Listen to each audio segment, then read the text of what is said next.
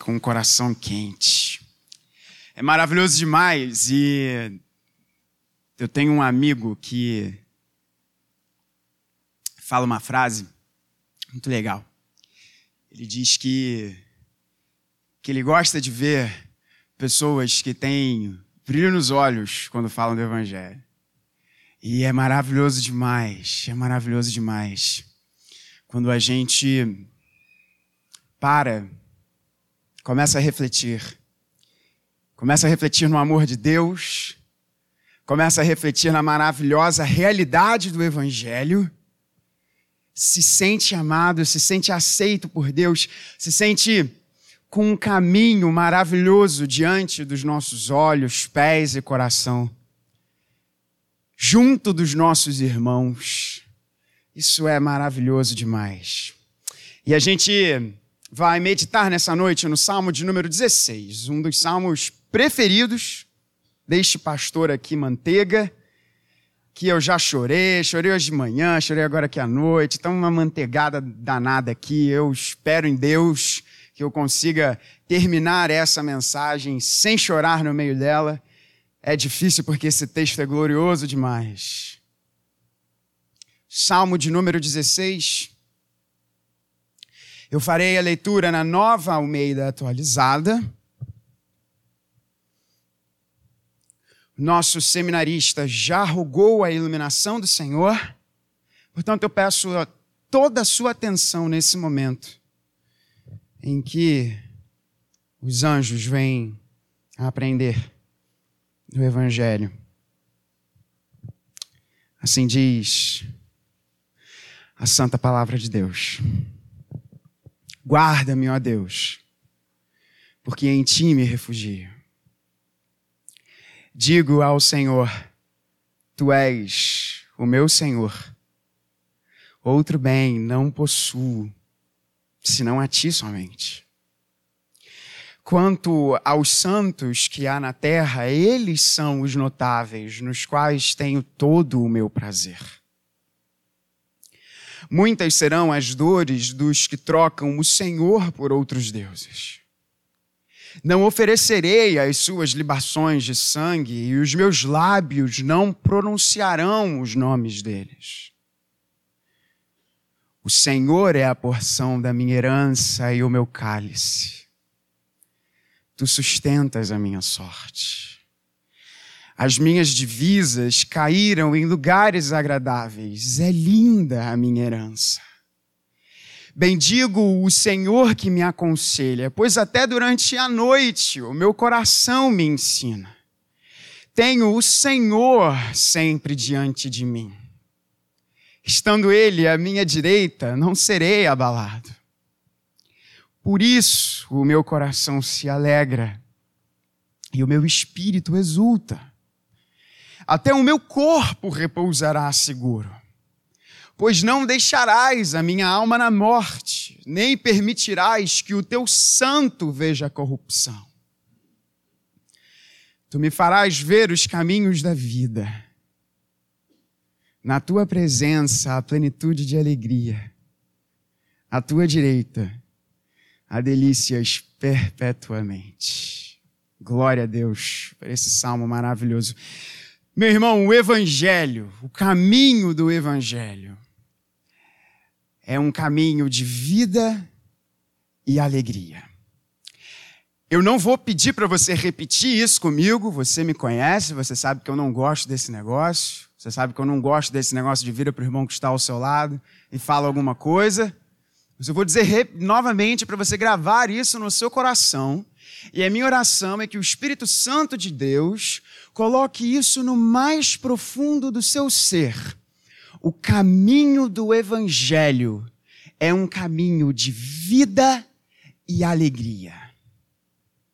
Não é isso que Davi fala no final deste salmo? Ele termina este salmo dizendo: Tu me farás ver os caminhos da vida. Na tua presença a plenitude de alegria.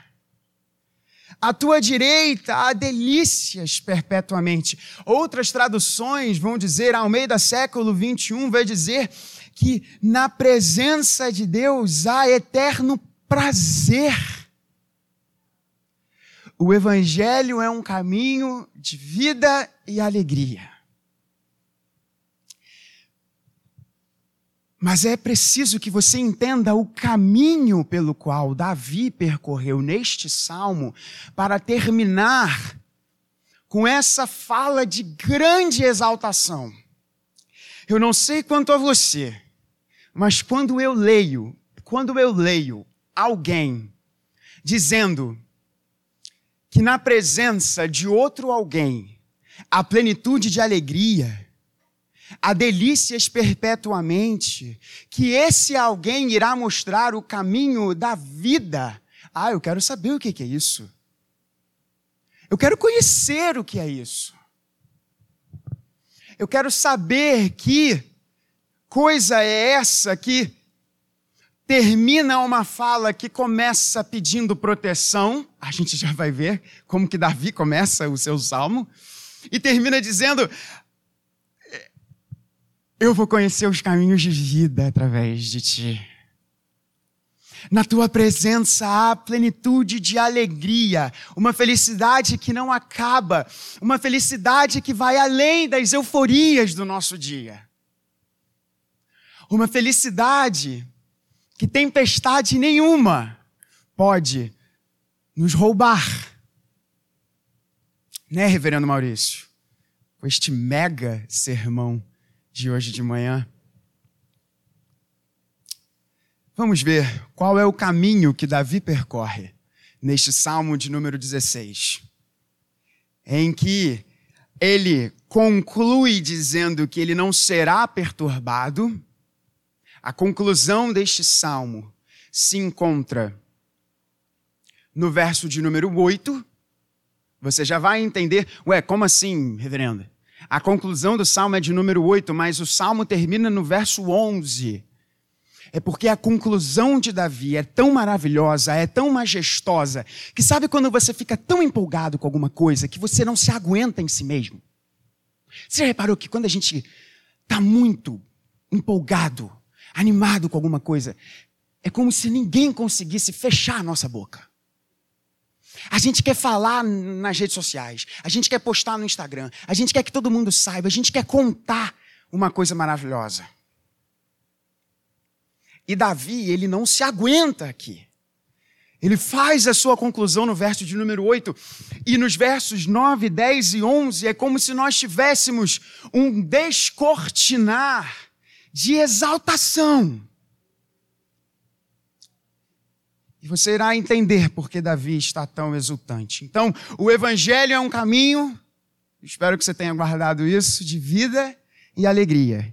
E vamos ver como este caminho se descortina na vida de Davi, este homem que a palavra de Deus nos diz que é segundo o coração de Deus. O verso de número primeiro, e a gente vai passar verso a verso do Salmo, então você não fecha a sua Bíblia.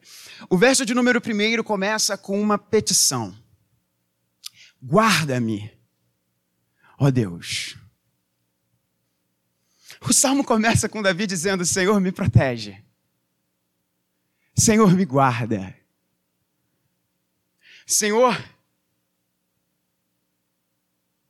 eu preciso da tua proteção.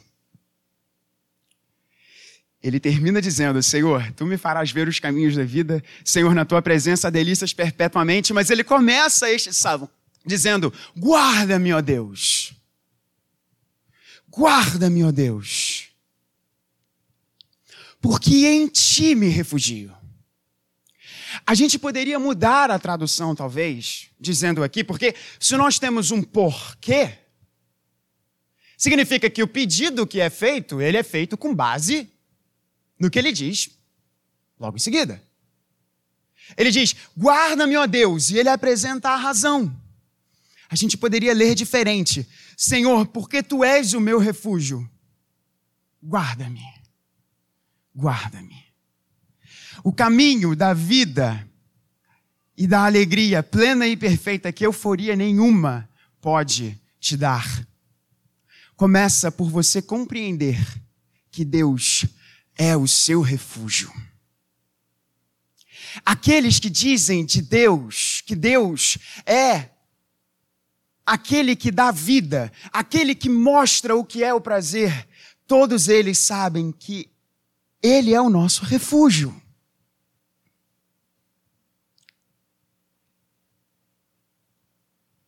E o ponto melhor para ilustrar este primeiro argumento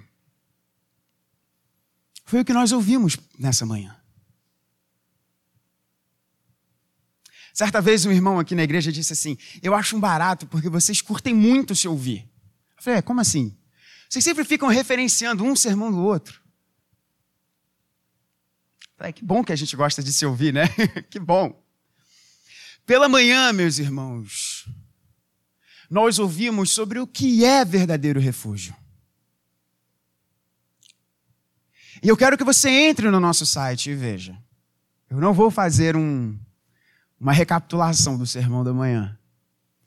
Porque eu peço que você entre e ouça o sermão da manhã, para você entender com cores melhores o que significa este ponto. Mas o ponto aqui deste texto é: Deus é o nosso refúgio. E eu preciso te perguntar uma coisa de forma muito pastoral. Quando o teu coração fica perturbado, porque o nosso coração fica perturbado, a gente perde o sono muitas vezes. A gente muitas vezes não sabe o que está acontecendo. Eu acho um exercício muito interessante você colocar a mão diante do seu olho. Ela está diante dos seus olhos e você não consegue vê-la. É um exemplo muito interessante para mostrar como a nossa visão da vida é limitada. E muitas vezes, se você vive no mundo real, o seu coração fica ansioso, seu coração fica perturbado. Por vezes você não consegue dormir rápido. Não é verdade? E aí a pergunta é: para onde você corre? Para onde você corre? Você corre para os teus títulos. Você corre para sua família. Você corre para os seus pais. Você corre para o seu marido ou para sua esposa. Você corre, entenda bem, meu irmão, minha irmã, o que eu vou dizer, o que eu vou perguntar. Você corre para a autoridade de outros homens e mulheres, pastores, servos e servas do Senhor, para que estes sejam o teu refúgio. No momento do aperto, para onde a gente corre é a indicação de qual é o nosso refúgio. Nós ouvimos um testemunho belíssimo do nosso irmão. Quantas vezes o refúgio de muitos homens e mulheres se encontra na irreal proteção que uma arma poderia dar, ou pode dar, quando na verdade o dono de toda vida é o Senhor. E se o Senhor quiser, bala nenhuma que seja disparada contra nós chegará ao seu alvo.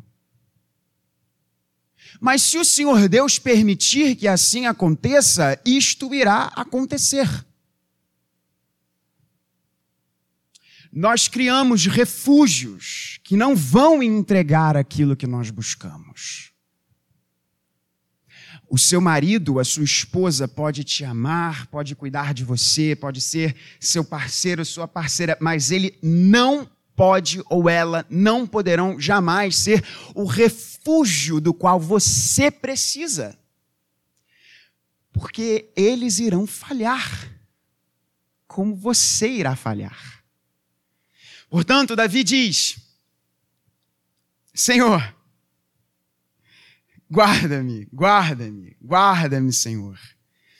Porque tu és o meu refúgio, guarda-me, ó Deus. Então, o primeiro passo nesses tempos em que todo mundo apresenta passos para você ficar rico, para você fazer aquilo, fazer aquilo outro. O primeiro passo de você compreender o que é o caminho de vida e alegria é você compreender que Deus é o teu refúgio. Corra para Ele corra para Ele. E o argumento aqui, meu irmão, minha irmã, não será profundamente teológico, vai ser um argumento de vida. Todas as vezes que eu busquei o Senhor, Ele estava ali para mim. E a palavra de Deus diz: Me achareis, buscar-me-eis e me achareis quando me buscardes de todo o vosso coração. Busca o Senhor e Ele jamais vai te decepcionar. Verso 2: Digo ao Senhor, Tu és o meu Senhor. O segundo passo desse caminho de vida e alegria é você compreender que Deus é soberano. Olha que coisa interessante. Como é que está aí na Nova Almeida atualizada? Eu acredito que na sua tradução também assim esteja. Preste atenção aqui na nossa projeção. Digo ao Senhor. Senhor está com letras maiúsculas. Digo ao Senhor, letras maiúsculas. Tu és o meu Senhor.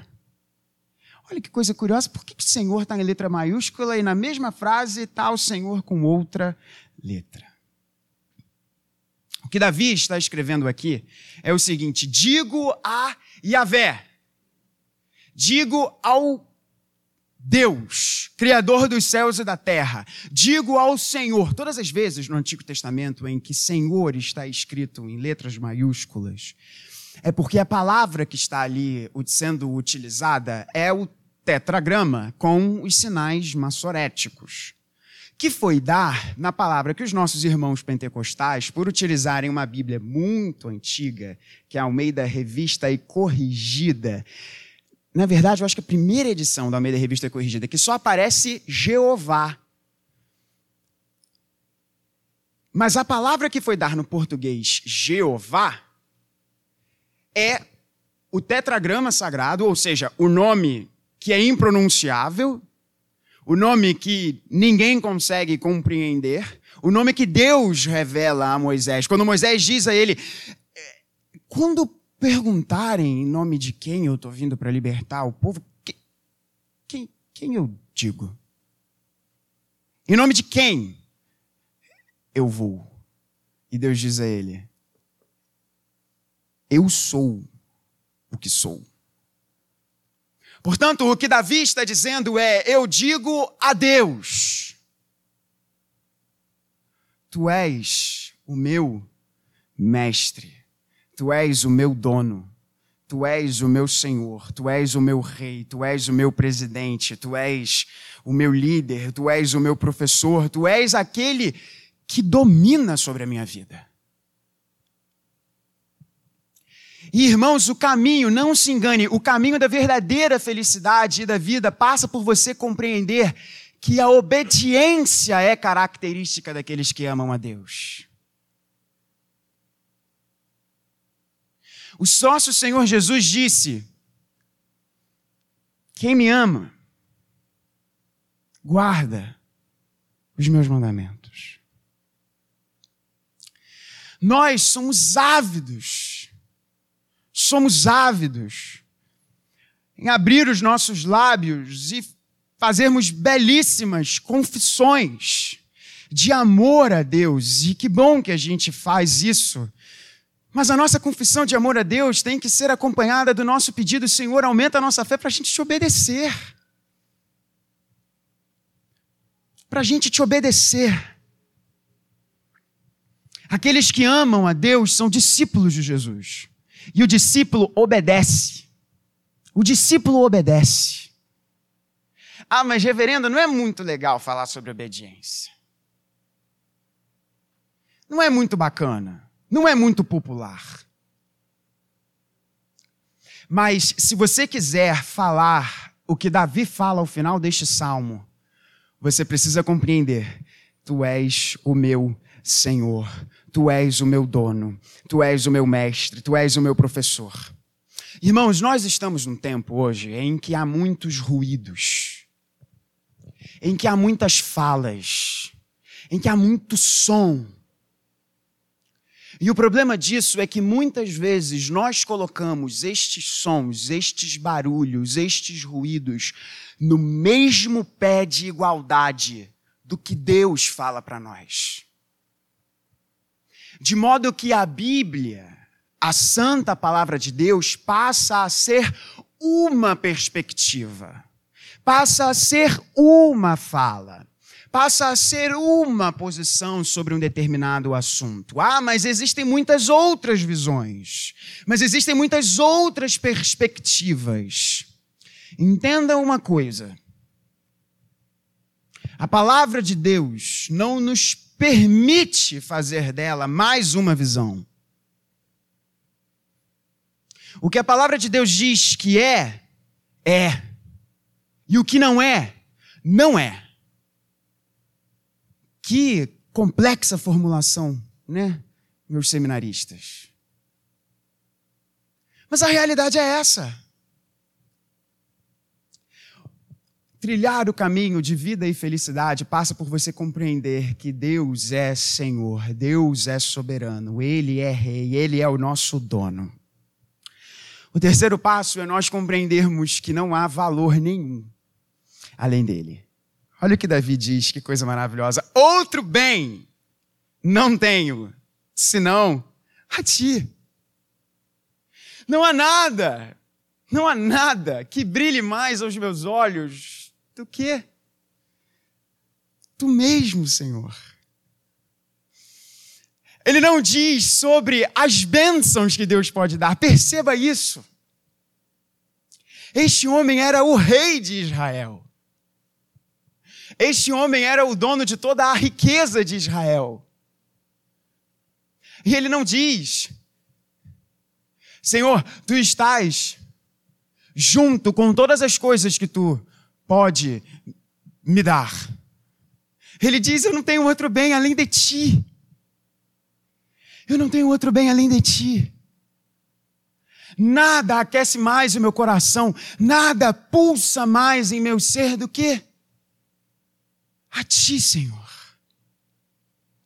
Do que a Ti, Senhor. Nada se compara ao valor de Deus.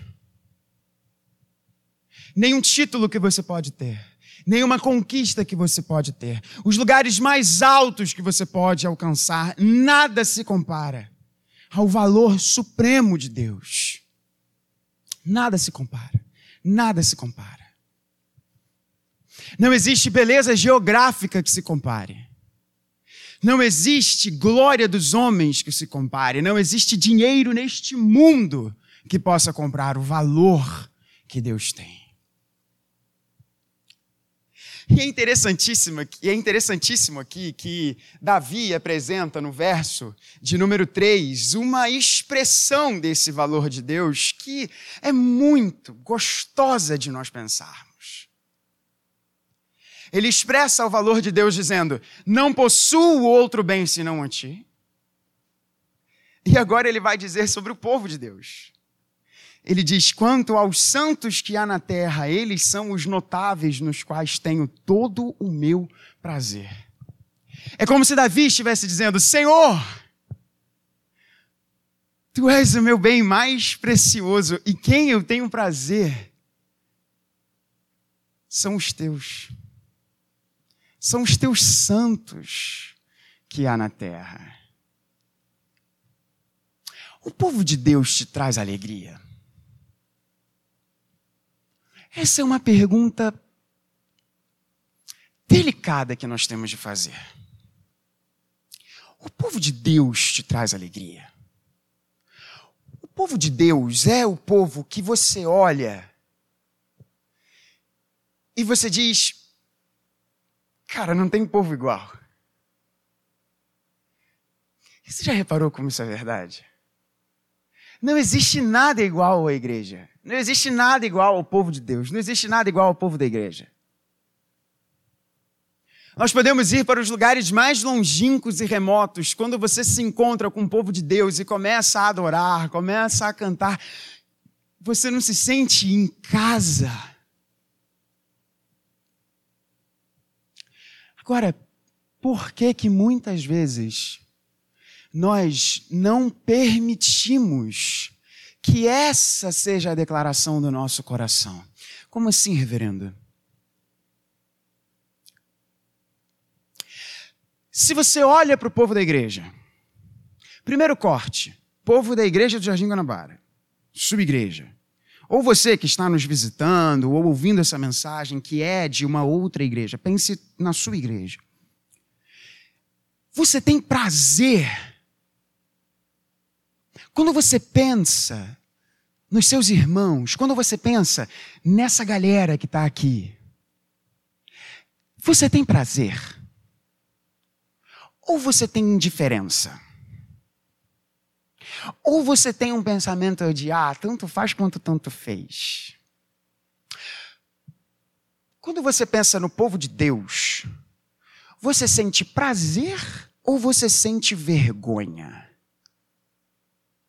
Quando você está diante de outros homens e mulheres que não partilham da mesma fé de você, que não partilham da mesma fé que você tem, qual é a sua postura? Você defende como você defende a quem você ama? A minha avó, que está no céu fazendo trufa para Jesus, aguardando a ressurreição do corpo, eu gostava, eu achava maravilhoso, porque se alguém falasse um ai da gente, ela se transformava na mais feroz das leoas. A gente não é assim? Se alguém fala mal do seu marido e da sua esposa, eu espero que você não endosse o coro. Quando a gente ama alguém, a gente protege. A gente defende. Porque a gente não quer que os outros falem mal. E quando a roda dos escarnecedores se forma, porque é a roda dos escarnecedores em todos os lugares nos quais nós estamos? Qual é a sua postura? Você dá coro, você bate palma para a gente falando mal da igreja, ou você defende o povo de Deus? Os teus santos, eles são os notáveis. Davi era rei. Quem partilhava da companhia de Davi? A corte. Davi se encontrava com os reis das nações. E Davi diz: Senhor, os teus santos, o teu povo, eles são os notáveis, neles está o meu prazer. E de forma muito pastoral, meu irmão, minha irmã, eu pergunto a você: por que a sua alegria deveria estar com aqueles que não têm a mesma fonte de alegria que você tem? Sonde o seu coração. Algumas traduções antigas na Bíblia, principalmente nos livros de Salmos, você tinha o selar. E o selar era porque era para o leitor ler aquele texto e entender que ele precisava parar de ler e pensar. Imagine essa pergunta como um selar dentro deste sermão. A forma outra de Davi expressar o valor de Deus é no verso de número 4, ele diz: não oferecerei sacrifícios aos deuses, nem pronunciarei em meus lábios o nome destes deuses, porque esses deuses, eles não fazem nada a não ser trazer dor para aqueles que os seguem. Eu não quero saber de outras confissões, eu não quero saber de outras expressões culticas, porque Deus, tu és o único bem que eu tenho. Então ele expressa o valor de Deus, dizendo que não há nenhum outro bem além dele, que os santos de Deus são aqueles que trazem alegria ao seu coração, e mostrando que ele não iria ser um idólatra diante de Deus. Esse é um tema muito complexo e eu tentarei resumir de uma forma muito breve aqui. Por que, que nós pecamos? Por que, que nós pecamos? Nós pecamos por falta de amor a Deus. E por muitas vezes falta amor a Deus no nosso coração porque nós não enxergamos o valor que ele tem. Que, que a gente. Vamos parar para pensar. Vamos usar um, um, um único exemplo aqui. Por que, que a gente agride, às vezes, outras pessoas? Verbalmente ou com as nossas próprias mãos? No fim das contas, nós poderíamos, eu não sou psicólogo, mas nestes poucos 31 anos de vida, eu percebo que muitas vezes nós agredimos outras pessoas porque nós queremos estar acima delas. Nós queremos que elas vejam quem manda aqui. Nós queremos que elas entendam que nós somos superiores a elas. Ora, se você entende que você não tem nenhum outro bem além de Deus, você vai viver a sua vida preocupado não em tornar você grande, mas Deus grande. Portanto, você não precisa fazer essas coisas. Porque Ele te aceita e te recebe. E Davi diz aqui: Eu não vou ser um idólatra, eu não vou buscar outros deuses. Eu não vou buscar outros deuses. Os meus lábios não pronunciarão o nome deles. No verso de número 5, ele volta, ele faz agora aqui uma, uma, uma rememoração do que ele falou nos primeiros versos. Nos versos de número 5, 6 e 7, nós temos basicamente o que Davi nos diz nos primeiros versos de uma forma diferente. Ele começou dizendo: Eu não tenho nenhum outro bem além de Deus. E agora no verso 5 ele diz: O Senhor é a porção da minha herança e o meu cálice. Para você entender isso daqui, na cerimônia, e aí os estudiosos, os comentaristas que vão nos ensinar isso, na cerimônia de tomada de controle, digamos assim, foi meio feia essa expressão. É, na cerimônia em que o irmão mais velho passava a ser o chefe da família, agora ficou melhor para você. Tomada de controle ficou um negócio meio, né? Meio estranho. Mas no Oriente Antigo, quando o primogênito passava a ser o chefe da família, ou seja, quando o patriarca morria, falecia, e o primogênito passava a ser o chefe da família, e havia toda, todo um regramento em que o primogênito precisava proteger, prover para, inclusive, os seus irmãos, caso não houvesse, caso eles não tivessem condições. Quando isso acontecia, era preparada uma mesa grande, com tudo que havia de mais gostoso, com tudo que havia de valor, para mostrar que um novo tempo no clã, na família se iniciava. Em que o primogênito agora era o novo chefe da família. O primogênito agora seria o novo grande pai daquela família. E é maravilhoso demais, porque Davi diz: imaginando como se estivesse diante dele. Davi está dizendo: Senhor, se me fosse colocada uma mesa com todas as coisas que há de melhor, o vinho mais precioso, a comida mais gostosa, Senhor, tu és o meu cálice. A minha herança não são os bens, mas a tua presença na minha vida. Tu és a porção da minha herança, tu és a parte da minha herança, tu és o meu cálice. Que é o Evangelho? A não ser o próprio Cristo Jesus. Irmãos, o Evangelho não são as bênçãos de Deus. O Evangelho não é um casamento seguro. Entenda bem o que eu estou dizendo. É evidente que aqueles que seguem a Deus, aqueles que estão diante do Senhor, irão sempre buscar os comandos do matrimônio. O homem servir a sua esposa como Cristo amou a igreja, se sacrificando por ela, e a mulher servindo ao seu marido por meio da submissão, estando debaixo da mesma missão e autoridade harmoniosa, bela e amorosa do seu marido. Mas o evangelho não é um casamento saudável. O evangelho não é uma conta bancária saudável. Embora aqueles que estão debaixo da graça de Deus vão ter um relacionamento mais saudável com o seu bolso. Mas o evangelho não é uma conta saudável, uma conta bancária saudável. O evangelho não é uma vida sem doenças. Embora o evangelho aponte aquele que é o médico dos médicos. Mas o evangelho não é uma vida sem doenças. Ora, reverendo, o que é o evangelho? O evangelho é a pessoa de Jesus. O evangelho não é um conceito. O Evangelho não é uma filosofia, o Evangelho não é um sistema de regras, o Evangelho é a boa notícia do Deus Emanuel, Deus presente, Jesus Cristo. Ele é o Evangelho, ele é a boa notícia.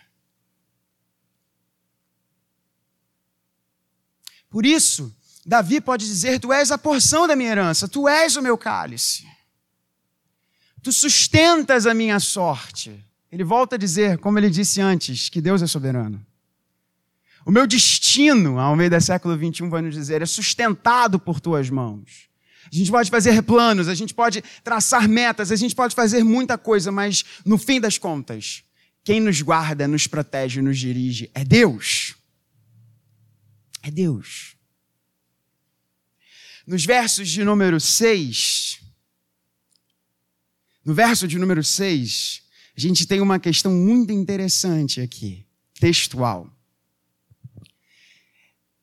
Vê aí o que, que está, como está na Almeida na, na, na, na nova Almeida atualizada. As minhas divisas caíram em lugares agradáveis.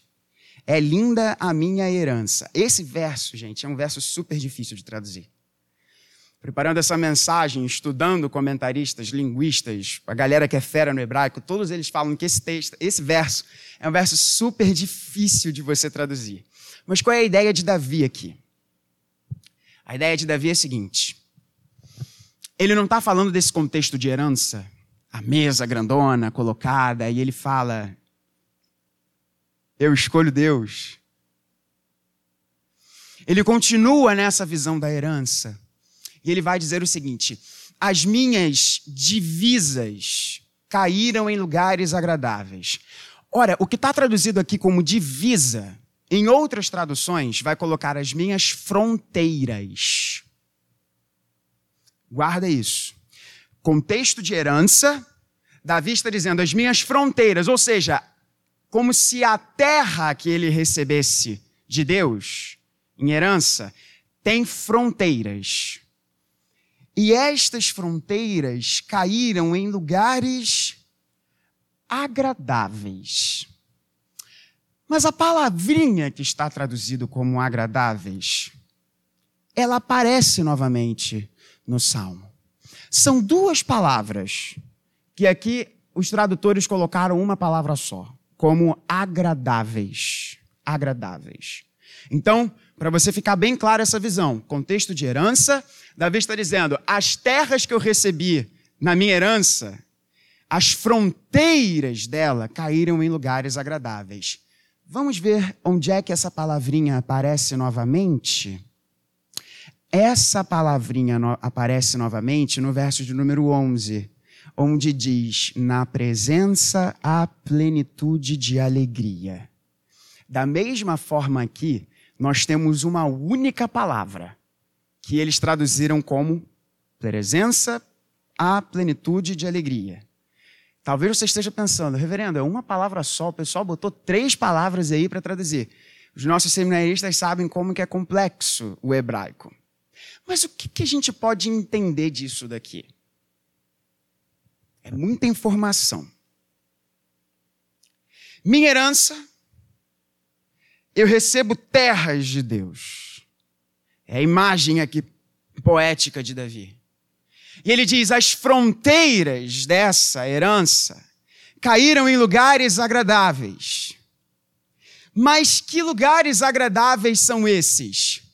Os lugares agradáveis dessa presença são dessa herança são a própria presença de Deus. É como se Davi estivesse dizendo: Senhor, a minha herança é a tua presença. A tua herança é o teu cuidado, a tua herança é o teu, é o teu carinho por mim. A, tu, a minha herança é ver ao longo dos anos o teu povo cantando para ti, celebrando, chorando com os que choram. vendo a tua ação, a tua mão sobre a minha vida. Essa é a minha herança. As fronteiras das minhas terras são a tua presença, Senhor. Por isso ele diz que é linda a sua herança. É linda a sua herança. Nós estamos caminhando para a conclusão. E o verso de número 7. Portanto, então a gente já viu que o caminho da vida e alegria, da vida e felicidade, esse caminho perfeito, ele passa por nós compreendermos que o Senhor é o nosso refúgio, que o Senhor é o nosso bem supremo e que o Senhor é o nosso Senhor. Ele é o nosso rei, ele é o nosso dono, ele é o nosso mestre. E agora nós veremos uma outra faceta do coração que tem o caminho de vida e alegria diante de si. Ele diz: Bendigo o Senhor que me aconselha, pois até durante a noite o meu coração me ensina. Há um salmo de Davi, em que Davi estava num momento muito difícil da sua vida, em que ele diz que ele não conseguia dormir, e a sua cama parecia um rio de tantas lágrimas que ele estava chorando. Ele escreve sobre isso no contexto em que o seu filho estava tramando para matá-lo. E o que Davi diz aqui é o seguinte: Senhor, tu és o meu conselheiro. E até a noite, e vamos combinar, à noite, a gente sozinho, com a cabeça no travesseiro, Quantas vezes nós temos momentos aterradores de medo, de não saber o que irá acontecer, de não saber como será o dia de amanhã? Mas Davi diz: Até a noite o meu coração me ensina. E como que o coração de Davi o ensina? O coração de Davi o ensina através do conselho de Deus. Você já reparou quantas vezes nós temos diversos livramentos que não são livramentos fantásticos, gigantescos, mas quantas coisas Deus nos livra porque nós estamos sendo aconselhados por Ele diariamente? Você já parou para pensar quantas decisões erradas você deixou de tomar porque você leu na palavra de Deus e o conselho de Deus te levou numa determinada direção. Irmãos, a forma principal de Deus nos livrar é através da Sua palavra, é através da nossa leitura é através do nosso momento a sós com Deus, porta fechada em que ninguém está vendo. E ali ele te aconselha. E tenha certeza disso, meu irmão, minha irmã, na noite escura, sozinha.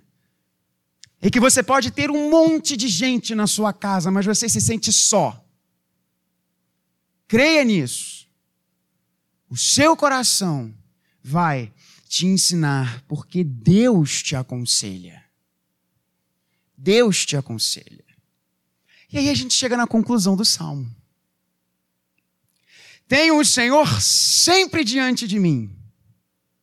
Tenho o Senhor sempre diante de mim porque Ele é o meu refúgio, porque Ele é o meu bem supremo, porque Ele é o meu soberano, porque Ele me aconselha. Por isso eu tenho sempre o Senhor diante de mim. E qual é a conclusão desse coração? Estando Ele à minha direita, não serei abalado. Não serei abalado. Quer não ser abalado nessa vida, meu irmão, minha irmã?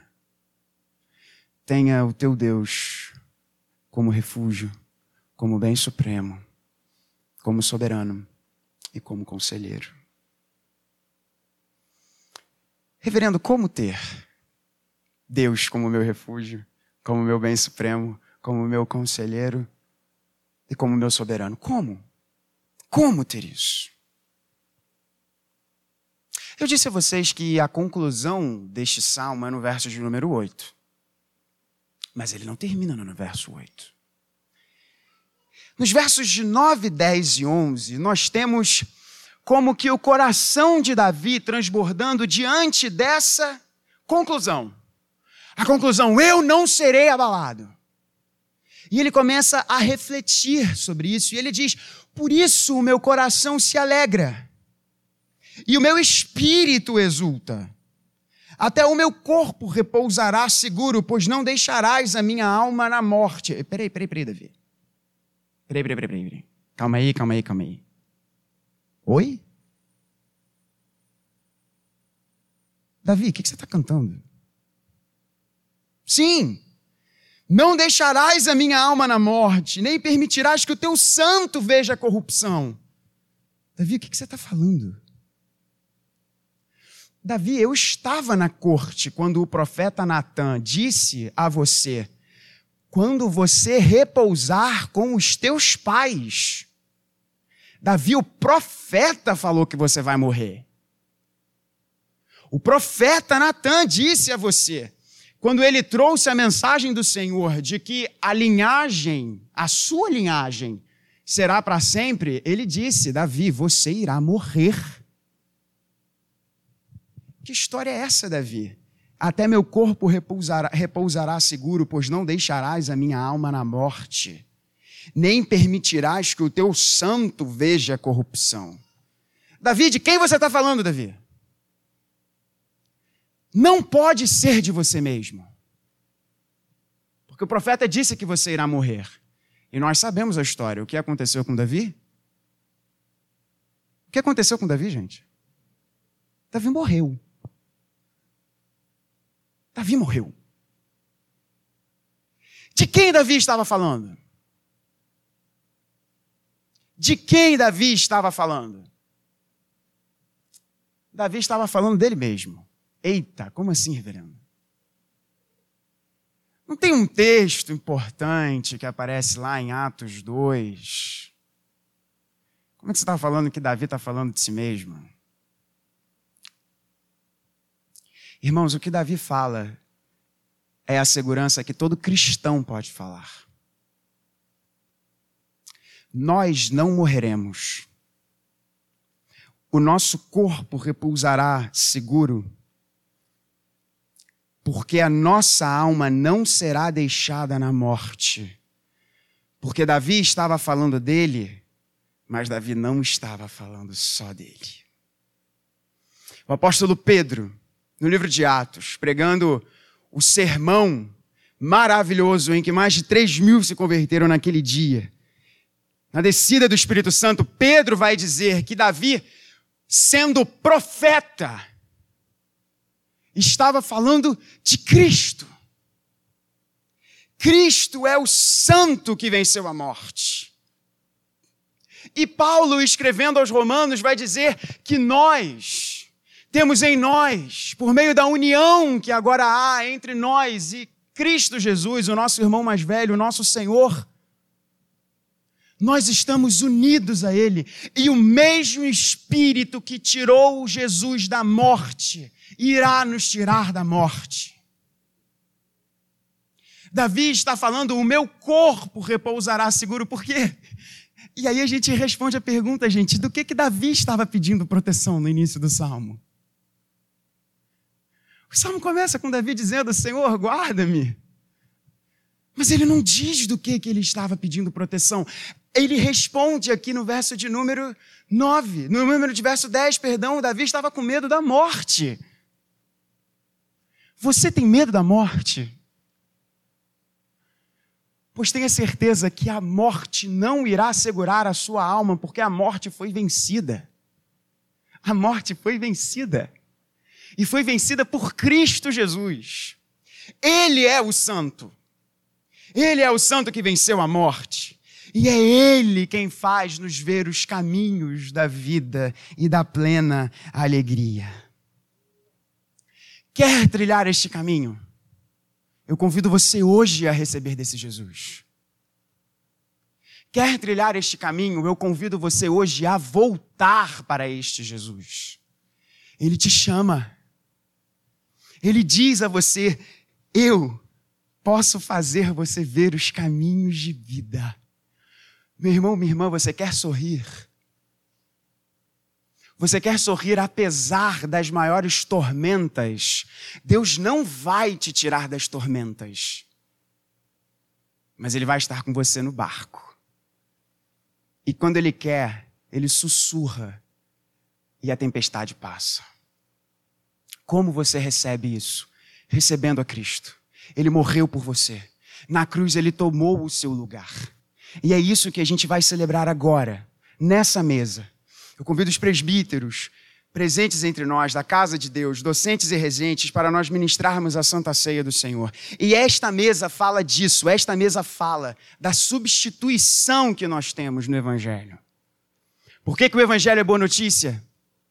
Porque Jesus toma o seu lugar. A morte que poderia reter a sua alma, Jesus experimentou.